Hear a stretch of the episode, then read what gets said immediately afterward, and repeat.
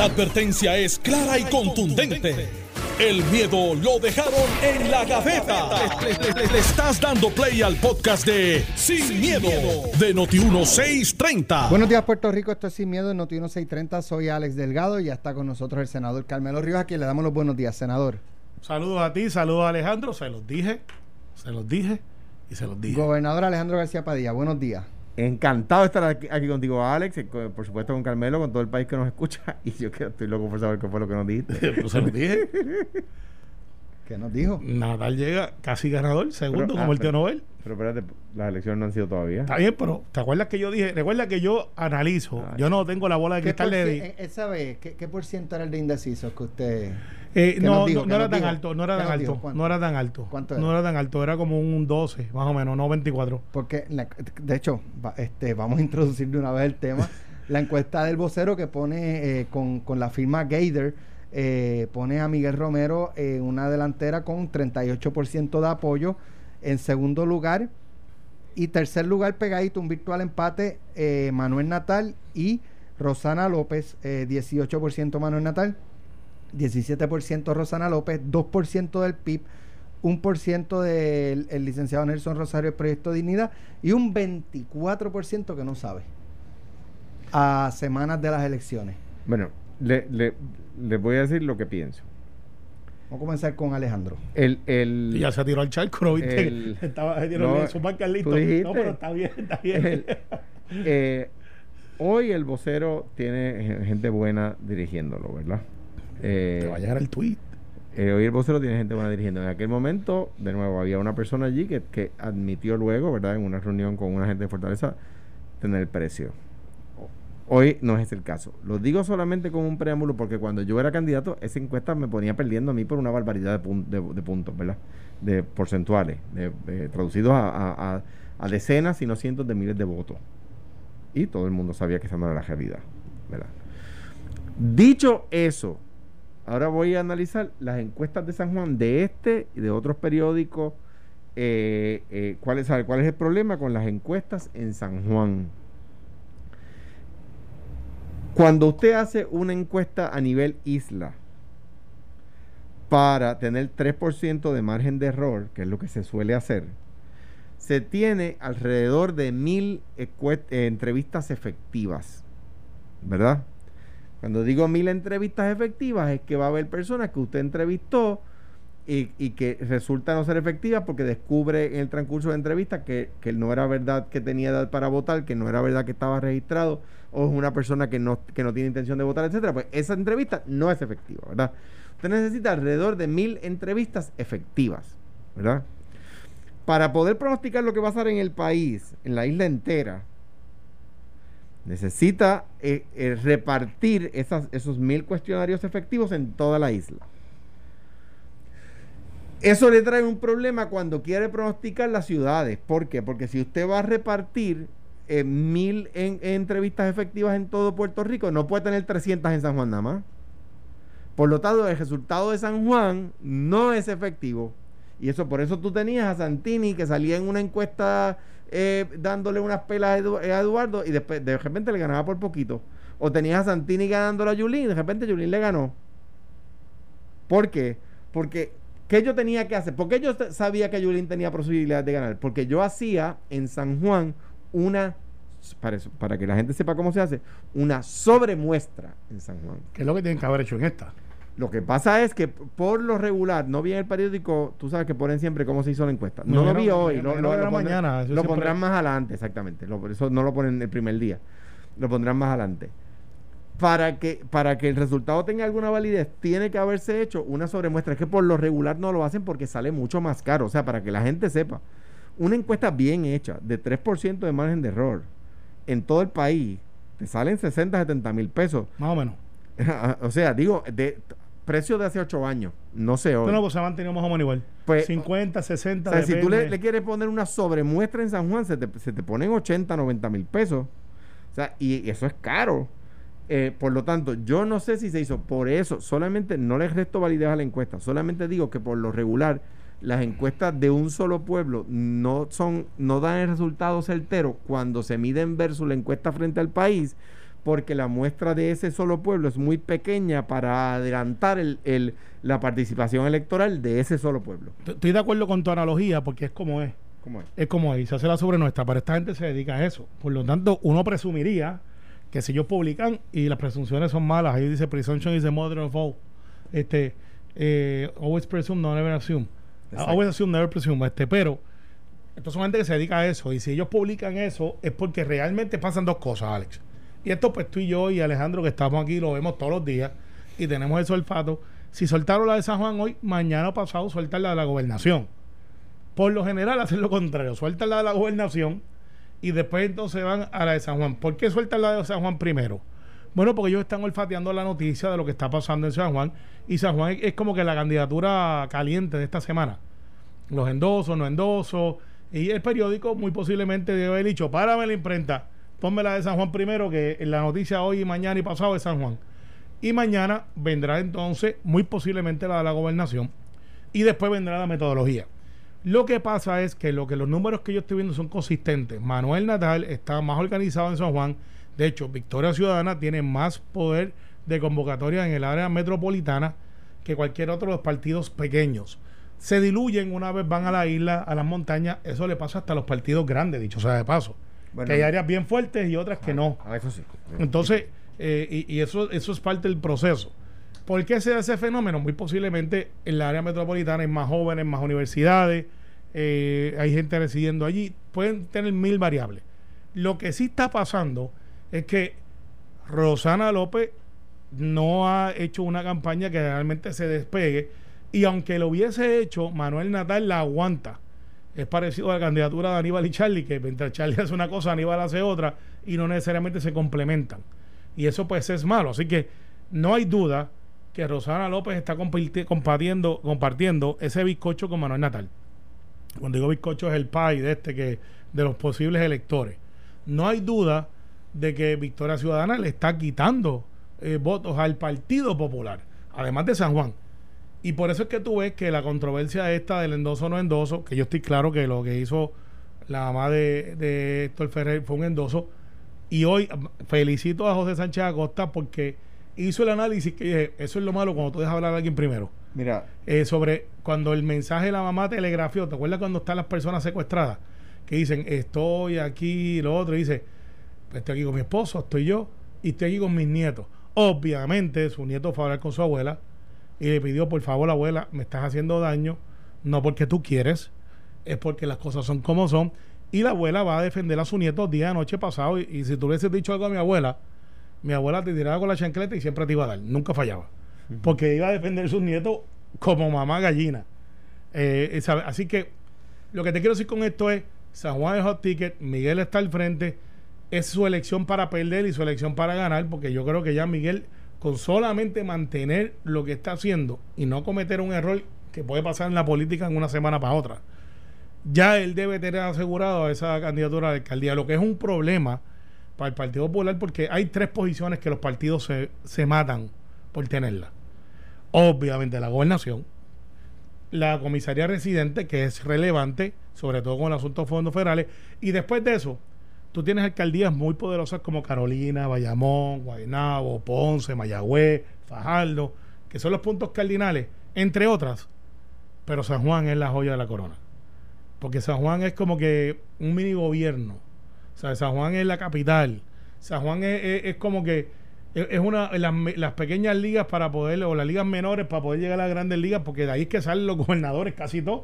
Eh, son a dos o tres que han brincado. Tú brincaste del Senado, bueno. Aníbal de la Cámara, eh, Fortuño de la Comunidad Residente. O sea, hay, dos fincas. Muñoz y Ferrer del Senado, Hernández Colón del Senado, Romero de la Alcaldía de San Juan. No, casi nunca brincan de San Juan, si, lo, si te fijas. Eh, fíjate, ahora que lo dice. Romero del Senado. de Pero, pero, de pero, pero Pedro Rosselló sí trabajó en la capital y manejó salud de la capital. pero venía de ser candidato a comisión residente. Eh, bueno, había perdido para esa. Exacto. eh, mucha gente se olvida que Pedro Rosselló Sí, perdió para a 88. Sí, Contra Jaime Fuster. Baltasar. Corrada era candidato a la gobernación. correcto. Entonces de ahí, pero, pero San Juan es como un, un trampolín, por lo menos es un trampolín que la gente brinca. Si no llegan a la piscina es otra cosa. Este, porque Jorge lo quería hacer en un momento. De hecho, me extraña muchísimo que en, en esta ecuación de San Juan, una figura tan poderosa como Jorge Santini, bueno o malo, para los que lo quieran o no lo quieran, no esté envuelto en nada. Entonces, eh, por las razones que sea, Leo Díaz Urbina, que está siendo portavoz de la campaña de Pedro Pierluisi, eh, que había ganado contra Miguel Romero y apoya a Miguel Romero, pero que esos, esos, esas personas que fueron, mal, fueron marcas para efectos de, de, yo le digo las franquicias, como que eh, en estas nuevas campañas, fíjate Alex, no están, no está Celia Macaria Calderón, obviamente ya no está entre nosotros Hernández Colón y lo que se llamaba los hombres de Estado. Carlos Romero Barceló estuvo en la primaria, pero no fue tan intenso. O sea, esto es como una cosa nueva donde no se está buscando mucha gente de la, de, la vieja guardia, como digo, de la base, de que fundó los partidos, que están vivos muchos de ellos, tanto en el Partido Popular como en el PNP, y esta nueva generación de gente que no necesariamente son nuevas, están como que por, por su lado. Es una cosa atípica. Atípica. Pero, pero al final, lo dije, lo sostengo, al día de hoy, Miguel llega primero, 10 puntos de ventaja. esa, es la predicción. Es un fenómeno, se supone que no gane por 10. pero es el fenómeno de Manuel Natal que le está quitando los votos que Rosana hubiese tenido ordinario. Lo, que pasa, bueno, yo discrepo de ese análisis, ¿verdad? Pero pues nada. Pero eh, apuntalo hoy, el, 4 de noviembre dije lo mismo. Está bien, está bien, sí, está bien. Porque lo dije. No hay problema, no hay problema. este, eh, bueno, anyway. El 4 de noviembre yo voy a estar aquí celebrando, pero anyway, el tema no es ese. Yo sé que tú te vas a alegrar de mi victoria, el, tema, como buen amigo, y te voy a tratar bien porque tú eres un buen puertorriqueño. sí, Normando creo que dijo esta mañana que la encuesta se hizo con 500 entrevistas. ¿En San Juan? Eso es lo que no sé. Si es así solamente en San Juan, es una buena muestra. Si es para toda la isla, entonces el, margen de error, no es que la encuesta sea mala, es, que el, es, que el, margen de error aumenta. Puede estar en 6 o 7. Y si es 500 personas en todo Puerto Rico, la muestra de San Juan sería muy, muy pequeña. Eh, pero nada, eso ya nos enteraremos cuando venga el artículo de cómo se hizo la encuesta. Sí. Hizo, hizo Yo creo que los muchachos hablaron bien y lo analizaron bastante en la hora anterior. Eh, ¿Endoso o no endoso? Sí, anoche la. Lo bien pelotadura. Sí, la madre de Héctor Ferrer, que en paz descanse, eh, hizo un video en el cual dice que ella es popular, toda su familia es popular y ella va a votar por el Partido Popular Democrático. Correcto, por, Rosana. Eh, y entonces, una de las cosas que destaca es que estoy están todos mis nietos. Sí, obviamente. O sea, estoy secuestrada, estoy aquí, me están velando. Eso, fíjate, mi abuela medía cinco pies, doña Matilde. Y, y, Popular. oh, historia verdadera. Tenía una foto de Cuchín, ella decía Cuchín, Hernández Colón. Jamás pensé que iba a ser discípulo de él de la Facultad de Derecho, que lo iba a conocer en persona. Había una foto de él y ella decía, como yo soy Ríos y padre es Ríos Nazario, que los nazarios tienen los dientes en frente separados. Y Cuchín lo tenía, como le decía ella. Y los nietos una vez le hicimos la maldad de secuestrar la foto de Cuchín. Te quiero decir que yo nunca la he visto correr tan rápido. No nos habló como por tres días. Fueron palitos de guayaba. Entonces cuando te guindaban por la mano y tú no tocabas el piso y te dan con el palito de guayaba. y de ahí en adelante yo le empecé a coger miedo. Ya sabía, yo, ya sabía yo que había, que había daños permanentes ahí. Y, de ahí para allá. me hicieron eso. Y de ahí para allá. No, pues mi, mi, abuela era. Ah, y mi abuelo don Pablo. Si te miraba mal, eso era. Llora desde antes. Claro llora desde antes porque tú sabes lo que te viene. Así que lo que te quiero decir es, cambia las cosas. Esta, eh, la, la, mamá de Héctor Ferrer no es una persona atípica de la política. Eh, Se paga el video ya dijo, este, Miguel tienes que ser un buen alcalde.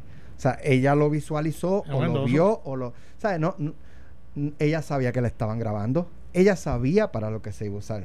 O sea, yo, yo me, costaría creer que, que ya no sabía nada. Yo, entiendo eso, pero que no. Yo entiendo eso, pero es una persona mayor también. Claro. Este, pero, eh, nada. Pero, involucrada en la política toda su toda vida. la vida. Maestra. Toda su vida. Su papá, ¿verdad? Fue su papá. Eh, sí, Mariano Ríos fue senador por el distrito de Guayama muchos años. Héctor fue representante. Por el distrito, eh, en el distrito de Guayama, representante por el Calle, por Calle y Sidra. correcto, después por eh, acumulación, después, por acumulación. presidente. O sea, tú una persona que toda su vida vio, vio entrar en la política por su casa, cuando antes se iba mucho a las marquesinas de la casa. Fue, fue portavoz alterno, Héctor, en su primer cuatrenio. Correcto. Este, fue portavoz, portavoz alterno cuando Ferdinand era vicepresidente y Junior Maldonado era portavoz. Pues entonces ella pues aclara que va a votar por, por sea, en el caso de Rosana lo dice directamente. En el caso de Miguel, hace una expresión que da a entrever, deja entrever que va a votar por Miguel Romero. Eh, o que lo endosa. Que, es de donde surge la necesidad de tener que aclarar No, mire, no, yo dije Ahora- lo que dije, pero voy a votar por Ahora, eh, eh, cuando es un error o una mala interpretación, tú no tardas 48 horas Alex, en... todo el mundo sabe, En todo el mundo sabe que ella haciendo a Miguel. Si Miguel necesita ese endoso, es bueno, no, no es un deal breaker. Rosana comete el error de que sigue dando entrevistas cuando lo que yo haber dicho es ahí está el video, el video habla por sí solo, entonces se va a hacer un media tour para No, pero yo, no, yo creo que hay, que hay damage control y que, o sea, hay veces que tú tienes que hacer damage control. Yo creo que lo que Susana lo hizo efectivamente. Si quedarse callado no es opción. No era opción. Pero Yo- si el video está corriendo diciendo va a votar por mí, pues dice, pues, pues pero, ahí pero está. es que, pero está bien, pero por ejemplo, yo no había visto los videos. Yo he visto las noticias. Lo vi anoche en pelota dura. O sea, yo vi el video, los dos videos. Los dos. Anoche en pelota dura y, y el resultado neto, si- siendo un tema de damage control, es bueno para Susana, quiero decir, de, de esa controversia. O sea que yo creo que fue una, modi- una movida genial de Miguel Romero. Yo creo que, que el damage control fue igualmente genial. O sea, consiguió que la, que la, que la mamá de Héctor, ¿verdad? Eh, presionaron. No, No creo. No, no, no, creo que haya una persona. El nieto Fabral dijo, dijo, abuela, yo estoy acumulando en San Juan. Me haces daño, que era lo que decía. Sí, o sea, Alejandro. esto no es bueno pero para mí. es una especie de presión. Sí, bueno, y, la, abuela, y la abuela que, que, Y es- que- estoy normal. seguro que no lo hizo con malicia de, molest- de dañar a su nieto. Claro. Eh, claro. Y dice, mira, pues olvídate, tranquilo, yo lo rectifico. Y por eso ella dijo como si estuviera secuestrada allí. Este, y estoy aquí con mis nietos. Este, como que dice, todos te estamos velando. Pero lo que quiere decir que Rosana tiene grandes problemas. Porque si ella no puede contener los populares de la mata dentro de su hueste, ese es el problema. Manuel Natal le está quitando todos los días votos a Rosana. O sea, la, la campaña de Miguel. Pero es- ¿sabes qué, Carmelo? Hay un fenómeno que se da en, en los partidos, especialmente los partidos de muchos años, y es que tú puedes, este, y cuando tú estás frente a, a esa papeleta, Ah, por eso es que yo en la raja voz- la pava o raja la palma. ¿Tú te acuerdas O cuando sea, que hay que ver si ese 17% de Natal que puede haber tenido en un momento dado que se retrató esa muestra, cuando esa ese popular, ese 11% que dice la encuesta que de, de- de los de Manuel Natal, el 11% son populares. Si, si de verdad Alex, eh, por eso es que yo digo, yo, yo he tratado siempre, obviamente yo soy estadista, soy PNP, nadie se engañe, analizo las cosas. No, el único y, eres tú. Y, y- y- y si Alejandro se duerme, le doy un bolazo. El único que se pero, eres pero yo te he dicho a ti que las muestras que yo estoy viendo y los números y lo que yo estoy viendo, Pedro gana por un 4 o un 5. Las muestras dicen que está ganando por un 10 o un 11. Eso se va a ajustar porque es imposible. Carmelo, es imposible. bueno, lo que yo Gana he- un 3 o un 4 o un 5 más o menos. lo, lo- las encuestas que yo he visto, eh, eh, o sea, eh, si yo vengo aquí a decir que un candidato de los dos partidos principales está ganando por 10%, yo creo que los populares y los PNP y los independentistas y los no afiliados que nos están oyendo van a decir, eso no es verdad. Todas las encuestas que yo he visto, todas las que yo he visto, ponen a Charlie entre 2,5 y 4% arriba. Si tú me dices a mí que tú viste una encuesta que tiene a Pedro Pierluisi por 2,5 4% arriba, yo digo, mira, no, yo, las que yo he visto no dicen eso, pero no son números increíbles. O sea, decir, la- decir que Rolando Ortiz gana en Calle con el 70% de los votos es creíble.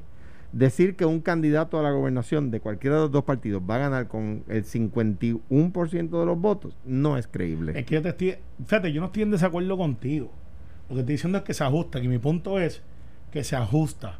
Porque yo veo esos números y digo, bueno, es que como cuando el caso de Pedro y Wanda. Aquí yo dije públicamente que los números que yo estaba viendo eran unos números que ponían a Pedro 8 a 2. Y yo les dije, pero, y estoy grabado, no es verdad, eso se ajusta. Y va a bajar a lo que Ajá. Fue un 6 a 4. Lo, o que yo veo tiene a Charlie ganando, entiendo lo que tú me dices, pero lo, lo que yo veo es lo es gana lo- es hoy, hoy, según lo de la tendencia. Oye, pero gana- ya gana- hay tendencia ya y no me mató a nadie. No, no, no, no, tranquilo, que empiezan a votar el miércoles. no ha votado nadie. No, este, el mundo está contando los Vamos- encamados primero. Y ya Vamos a la va- Va, a pausa. ser como por, por tres, o vamos a la pausa, arriba. regresamos en breve. Estás escuchando el podcast de Sin, miedo, de Noti1630. Ya estamos de regreso aquí en Sin Miedo en Noti 630. Eh, Charlie Delgado dice que va a cancelar el contrato de Luma. eh, cueste lo que cueste, las penalidades que haya que pagar, que, se paguen. eh, y el, pre- el candidato del PNP, Pedro Pierluisi, dice que no lo cancelaría, que más bien lo modificaría. Y trae un punto que, que es, este, ¿verdad? El, el, el- algo preocupante eh, dentro de las preocupaciones que puede haber con el contrato es, o sea, seguimos enviando el mensaje de, olvídate, cancela el contrato. o sea, el mensaje que enviamos afuera es horrible. Es horrible. O sea, volvemos a lo de Paseo Caribe, damos permiso, quitamos permiso, este, construimos, vamos a tumbarlo. O sea, Mira, ¿Quién y- hace negocios y- en Puerto y- Rico? y ¿Quién, creo- quién y- viene a invertir Bueno. con la posibilidad de que el mismo gobierno termine cancelándote? Bueno, yo creo que Puerto Rico siempre ha sido y será una buena inversión. Eh, la razón, porque pues nosotros tenemos tanto potencial desde ser un hub como lo es ahora por el aeropuerto a nivel de, de- de carga para diferentes destinos, que solamente está Alaska y ahora Puerto Rico, eh, y eso pasó por debajo del radar, es un polo económico, y, y porque nosotros realmente tenemos una estructura, estructura en el Caribe envidiable comparado con otros, excepto los puertos, que en los puertos República Dominicana nos está pasando por el lado, como el puerto de Jaina y otras cosas que nosotros debemos de remirar. Ahora bien, ahora bien, yo creo que aquí vamos al contraste de los candidatos. Eh, fuera del aire, sin entrar a los detalles de nuestras fuentes de información y análisis fuera del aire, yo creo que aquí hay, la- o lo que el pueblo debe estar mirando es primero, quién me puede estar diciendo la verdad o quién está jugando la política. Yo lo miro un poquito más allá de los candidatos. Eh, Pedro es abogado, por lo tanto él sabe que los contratos son las, las leyes entre las partes. Y el estar diciendo que vamos a eliminar un contrato sin mirar las cláusulas penales que tiene, los millones que nos puede costar, versus entrar a una renegociación, es yo creo que lo prudente. Creo que son casi costaría... 80, 90 millones de seguro. No, Más. no, son, son como 260 Pues, pues millones. imagínate, pues entonces ahí... ¿Por qué? Porque, de- digo, según lo que leí, eh, son 5 millones por mes, por 12 meses, es la penalidad, más aproximadamente 14 millones por mes por 12 meses. O sea, estamos Pues- hablando de 19 millones pues- por mes pues- por 12 pues meses. entonces, son cerca eh, de... pues entonces- bueno, el contrato es de 2 mil millones. Pues entonces aquí esto se llama una cirilada. Eh, como ustedes saben, Cirilo Tirado es quien maneja la campaña de Charlie. Y entonces Cirilo en su récord legislativo ha estado siempre en contra de los asuntos energéticos. De hecho, él, está, él era contraparte de Eduardo Batia.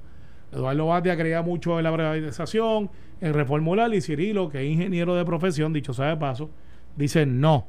Eso no es lo que yo quiero, tenemos que dejarlo como está, la cosa hay que hacerlo de otra manera. Y yo creo que tiene que tener alguna influencia sobre Charlie. Lo otro es, y yo se lo dejo a Alejandro porque estábamos hablando de eso fuera del aire, las contestaciones pueden ser que hayan medido o no hayan medido, pero yo creo que Pedro Pelici hizo la, contestación correcta, mirándolo desde el punto de vista contractual. No si nos gusta o no nos gusta. Bueno, lo que pasa, Carmelo, es que desde la perspectiva que tú has dicho, jurídica, Pedro Pierluisi tiene la misma potestad para enmendar unilateralmente el contrato que tiene Charlie para cancelarlo. O sea, o sea que desde la perspectiva jurídica parece que ser abogado no le funcionó porque, porque no puede enmendar el contrato unilateralmente. De la misma manera que no, que no se puede cancelar el contrato uni- unilateralmente sin penalidades, que es lo que ustedes dicen, ¿verdad? O sea que, que yo no he leído el contrato como para evaluarlo a, a- a favor de una, de una de las partes. Creo, mi dos pesetas sobre este tema, habiendo estado en una situación similar, y me explico. Cuando yo era candidato a gobernador, el gobernador Luis Fortuño firmó, o sea, no firmó, adelantó el tema de la eh, transacción del aeropuerto y sí, se firmaron algunos, algunos elementos, pero no se finiquitó, ¿verdad? No se terminó. Nos tocó a nosotros decidir si se iba a dar en concesión el aeropuerto o no. Yo pedí eh, unos elementos que se añadieran, por ejemplo, que no hubiera despido de empleados públicos, fue uno. Aumentar la inversión que el arrendador iba a hacer en la infraestructura. Eh, y había un tercero que ahora mismo no recuerdo. O sea, se pidieron ah, eh, tres elementos que, que se añadieran, ¿verdad? Que se mejoraran. Y el arrendador estuvo de acuerdo, porque unilateralmente yo no lo podía hacer. Claro, en aquel momento tenía que pasar por la aprobación del Departamento de Transportación Federal y para que el Departamento de Transportación Federal lo aprobara, yo tenía que estar de acuerdo. O sea que yo podía detener la... Sea, eso te iba a detenerla. decir, porque en ese proceso tuyo, recuerdo bien, eh, que sí, al, tú lo acabaste porque había que tener algo para poderlo La- o sea, le- lo tenía que aprobar el secretario de la HUD, era el secretario de Transportación Federal, había sido congresista por Chicago. Eh, y la que, eh, nombrado por Obama, republicano, eh, pues, pues nos preguntó, y yo dije, bueno, con estas condiciones, que es lo mismo que yo había dicho en campaña, se puede adelantar, ¿verdad?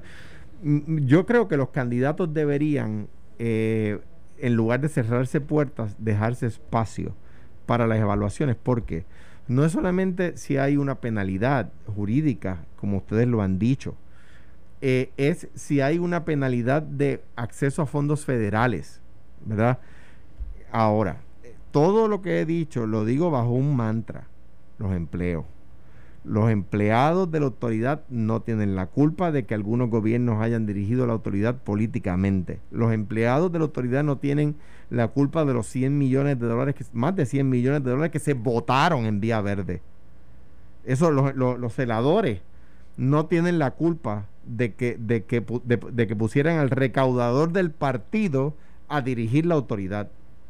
De eso no tienen la culpa los empleados de, los empleados del hotel.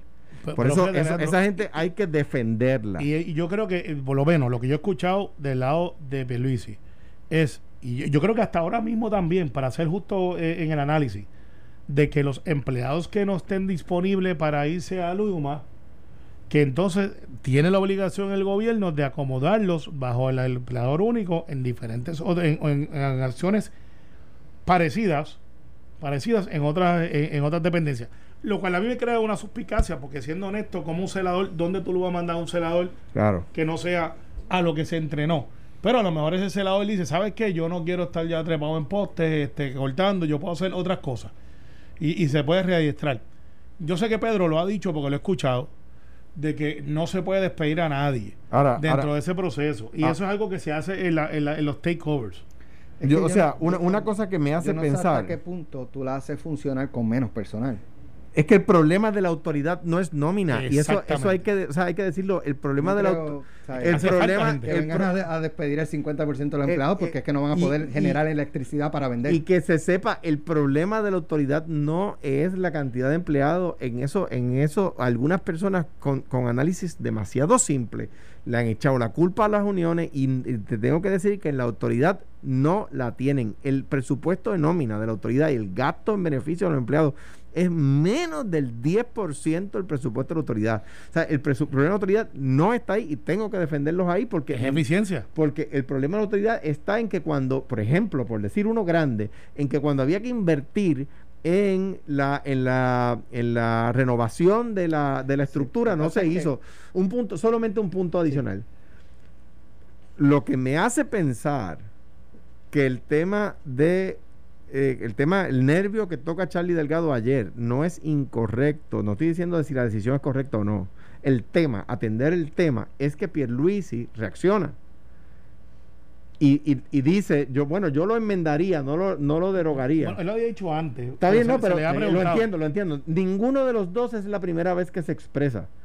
Pero que es un tema que aparentemente le está dando tarea en las encuestas internas del PNP y del Partido Popular, eh, se nota cuando uno hace un pronunciamiento y el otro reacciona. O sea, si, si yo soy candidato y en el día de mañana mi opositor habla del empapelar las paredes, cuando eso no es un hecho que le importa a nadie, pues uno no reacciona sobre ese tema. Lo que pasa es que yo no, yo no le adjudico reacción porque cada cual dijo lo que dijo. Bueno, está bien, Carmelo, pero uno habló y el otro Es que, salió a decir. es que no puede ser quien vino primero el huevo o la gallina, porque ya Pedro lo había dicho hace un mes y medio cuando le preguntaron. de Chico, hecho, está bien, pues, pues, pues, pues, pongámoslo de esta manera, que vamos a suponer que, vamos a suponer que Pedro dice una cosa y, y- y Charlie di- ya, ya he hablado del tema, esto no es una reacción, pero quiero, ya que aquel habló ahora, déjame hablar yo también. Eh. Pues lo que sea, olvídate de eso, la cosa es que los dos están atendiendo el tema y eso quiere decir que le está diciendo lo que le diga a cada uno en la encuesta. Yo creo que los candidatos no deben eh, eh, asumir posturas absolutas con, de, este tipo de cosas. Eh, ¿Por qué? Porque no pase como pasó con el gasoducto del sur, que costó 90 millones de pesos cance- cancelarlo. Habían empezado las obras. Fortuño lo canceló por diciendo que aquello era malo para el medio ambiente y que iba desde Aguirre hasta Costa Sur. Y después propuso uno que, costa- que cortaba el país entero por la mitad, que era mucho más caro y que no tenía los permisos.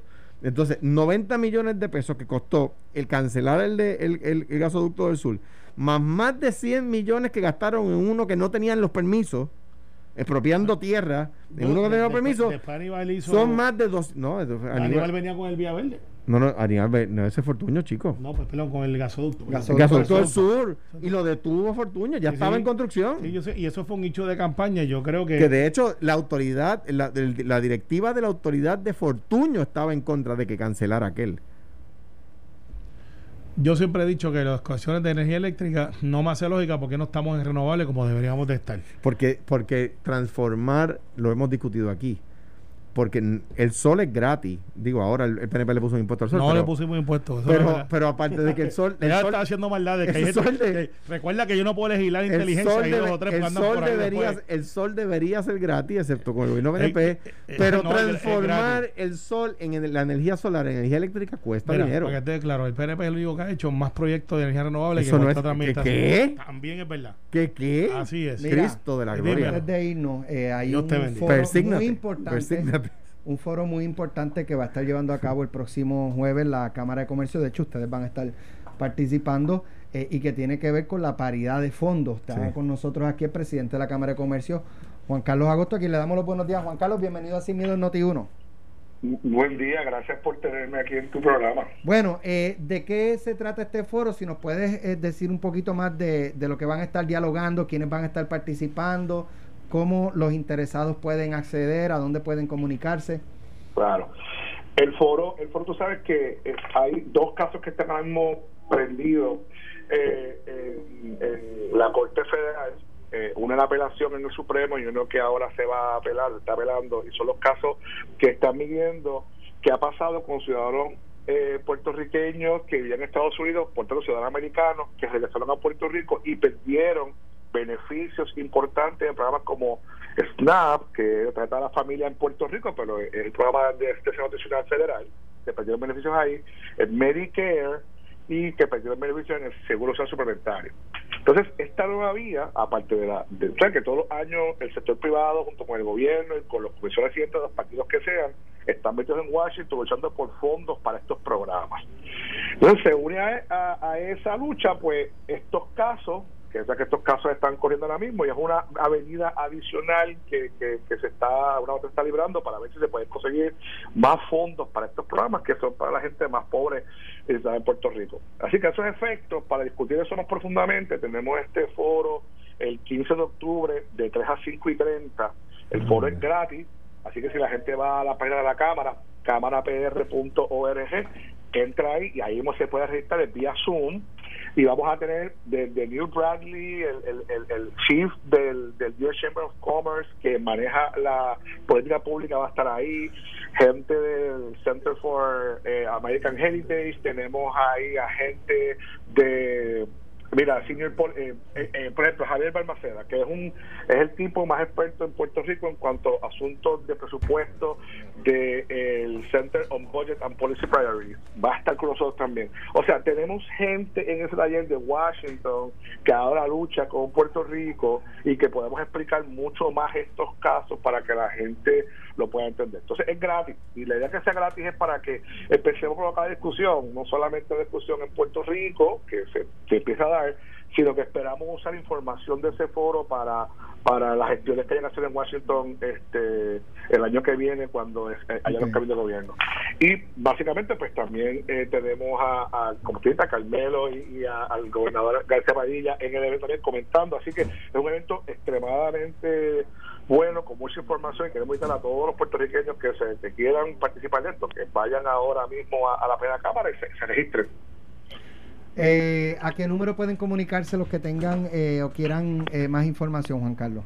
al 721-787-721-6060. Ahí también los podemos ayudar para que puedan este, ¿verdad? registrarse. Aquellos que no son muy muy eh, hábiles con la computadora, ahí los podemos registrar.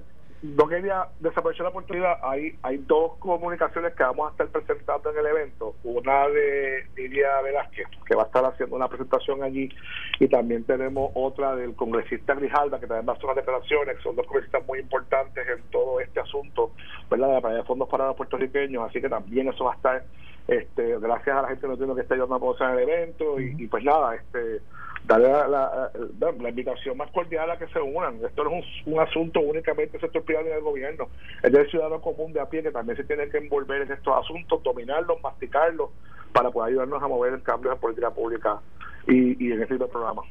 Juan Carlos, gracias por estar con nosotros. Vamos a estar pendientes de este foro el próximo jueves. Me dijiste de 3 a 5, de 5 3 30 a de la 5 tarde. y 30. eh, a través de Zoom. eh, es gratuito, simplemente se conecta a la página de la Cámara de Comercio de Puerto Rico y ahí pues llega al, al link para, para poder este informarse y recibir toda esa información tan Ahí importante. se registra o, o nos llama al 721-6060 y también este, lo vamos a atender. Gracias Juan Carlos, un abrazo. Gracias a ti. Bueno, acaban de escuchar a Juan Carlos Agosto, presidente de la Cámara de Comercio de Puerto Rico, sobre este foro muy importante el próximo jueves a las 3 de la tarde. Así que gracias Carmelo, gracias Alejandro. Mañana regresamos, vamos a ver. Oye, salió una información ahí. ¿De quién pagó la encuesta? Sí, Y eso hay que verificarlo y mañana tenemos que analizar. Si es así, es terrible. Si es así, Sí. es terrible. vamos a ver. Esto fue, el podcast de Sin, miedo, de Noti1630. Dale play a tu podcast favorito a través de Apple Podcasts, Spotify, Google Podcasts, Stitcher y notiuno.com.